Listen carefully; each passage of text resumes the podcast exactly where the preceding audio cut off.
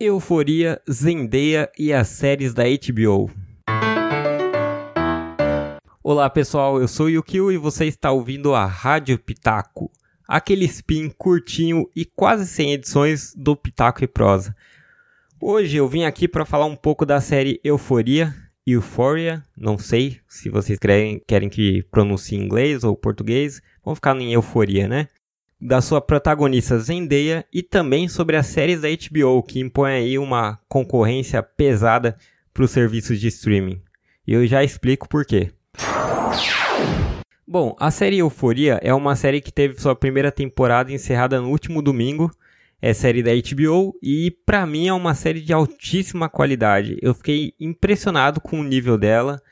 Ela conta a história da Rue, que é uma adolescente cheia de problemas de depressão, bipolaridade, vícios em drogas e tem aí todos os seus conflitos dos seus colegas de colégio. Então, assim, é aquela série de adolescente, mas cheia de drama. Eu achei fantástico, porque é uma série que não tem medo de expor opiniões, como quando ela fala de nudes, de drogas. Ela chega até a falar em determinado momento que drogas são boas. Tipo, tem que, tem que assistir a série para entender por que, que ela fala isso, mas assim, é bem interessante como que eles abordam cada tema. É uma série muito bem dirigida, visualmente é incrível. Eu costumo falar que é uma viagem de LSD, porque é absurdo assim a forma como eles utilizam as cores e as imagens. Ela sabe como abordar cada tema, né? Como eu falei, ela sabe abordar de uma forma diferente, sem te tratar como idiota. Uma coisa sutil, por exemplo, que eu reparei é que tem uma personagem trans na série. E só que não tem aquele diálogo de ah, eu sou trans, ou alguém falando dela é trans. Eles não falam em nenhum momento. Você entende ali pelo contexto, pela forma como as coisas são trabalhadas. E além de tudo isso, ela deixa muita coisa em aberto, dá para criar várias teorias, como a gente faz em várias outras séries. E isso é bem, bem interessante hoje, né, nos tempos de internet. Além de tudo isso, o elenco é excelente. A protagonista é interpretada pela Zendaya, que para quem não sabe é a Mary Jane do novo Homem-Aranha, que agora não é Mary Jane, né? É Michelle o nome dela. Ela tem um, ela também fez o par romântico do Zac Efron no filme O Rei do Show. E ela mostrou porque que ela vem ganhando tanto espaço. Essa menina ali vai longe, tem muito talento. Na série você sente o drama dela, o sofrimento. Ela foi muito bem no papel. E um outro destaque também é para modelo Hunter Schaeffer, que foi o quase que um par romântico da Zendaya ela fez o papel da Julius e foi o primeiro papel dela. Eu adorei, super carismática, parece ter um baita potencial, é mais um acerto aí da série. E eu acho demais como Euforia parece com outras séries de drama adolescente, como 13 Reasons Why, mas ela tá um patamar acima. Você olha, por exemplo, nas notas dos críticos no Rotten, Euforia tem 81% de aprovação, enquanto 13 Reasons tem 52%. E mesmo as notas do, dos fãs, ela tá acima, tanto no Rotten quanto no MDB. E isso, Rotten, né, que se fala. Tô pronunciando errado aí, perdoe meu inglês. E isso parece recorrente quando olhamos para as séries da HBO. Band of Brothers, por exemplo, que é considerada por muitos a maior série de todos os tempos, é da HBO.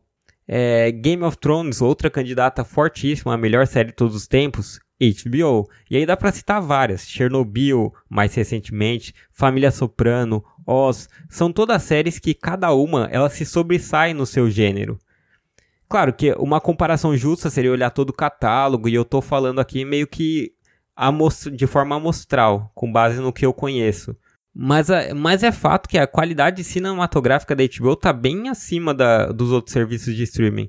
Não em questão de diversão proporcionada, né? Porque, sei lá, tem várias séries que são divertidas e que a Netflix tem, que eu assisto, eu gosto, mas que não chega a ter essa qualidade que a HBO tem. Quando, olhamos, quando a gente olha para diversão proporcionada e volume, é possível que a Netflix ainda seja superior. Mas a questão é que, mesmo quem é fã e se diverte, por exemplo, com Stranger Things e Demolidor, séries que eu gosto pra caramba e sou muito fã, mas mesmo quem gosta delas sabe admitir que Chernobyl e Família Soprano são melhores, são mais bem escritas, têm um roteiro mais redondo. A gente tem ali na Netflix Peak Blinders, que talvez se destaque mais, mas é quase que isolada, né?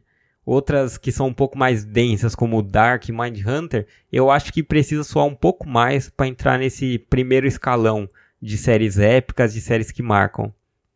E aí você olha para uma HBO Go agora, sendo oferecida a um preço mais acessível, com esse catálogo diferenciado e acho que a gente pode dizer até único, e o surgimento de outros serviços de streaming, trazendo o lado de diversão forte, como a Disney, por exemplo, fica aí a dúvida de como que a Netflix vai reagir a essa concorrência, né?